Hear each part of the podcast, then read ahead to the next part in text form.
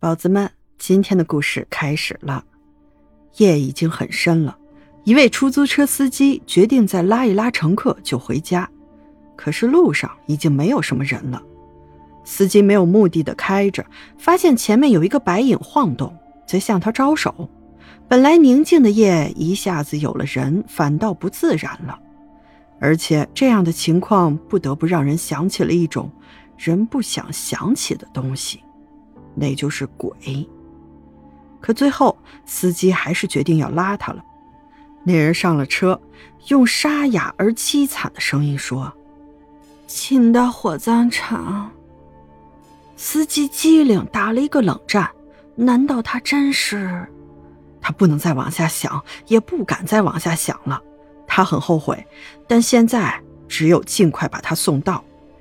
那女人面目清秀，一脸惨白。一路无话，让人毛骨悚然。司机真无法继续开下去。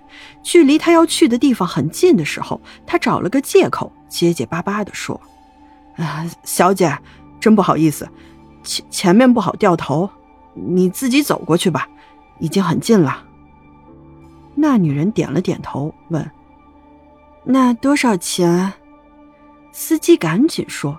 算了算了，你一个女人这么晚来这里也不容易，算了。那怎么好意思呢？哎，就这样吧。司机坚持着，那女人拗不过。那谢谢了。说完，打开了车门。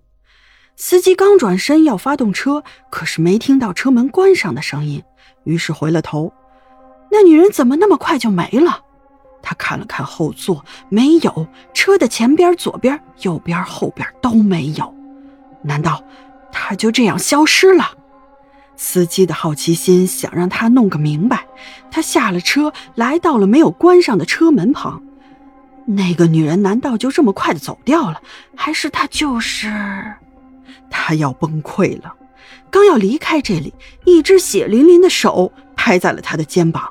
他回过头，那女人满脸是血的站在他的面前，开口说话了：“师傅，请您下次停车的时候，不要停在沟的旁边。”宝子们，今天的故事讲完了，咱们下个故事见。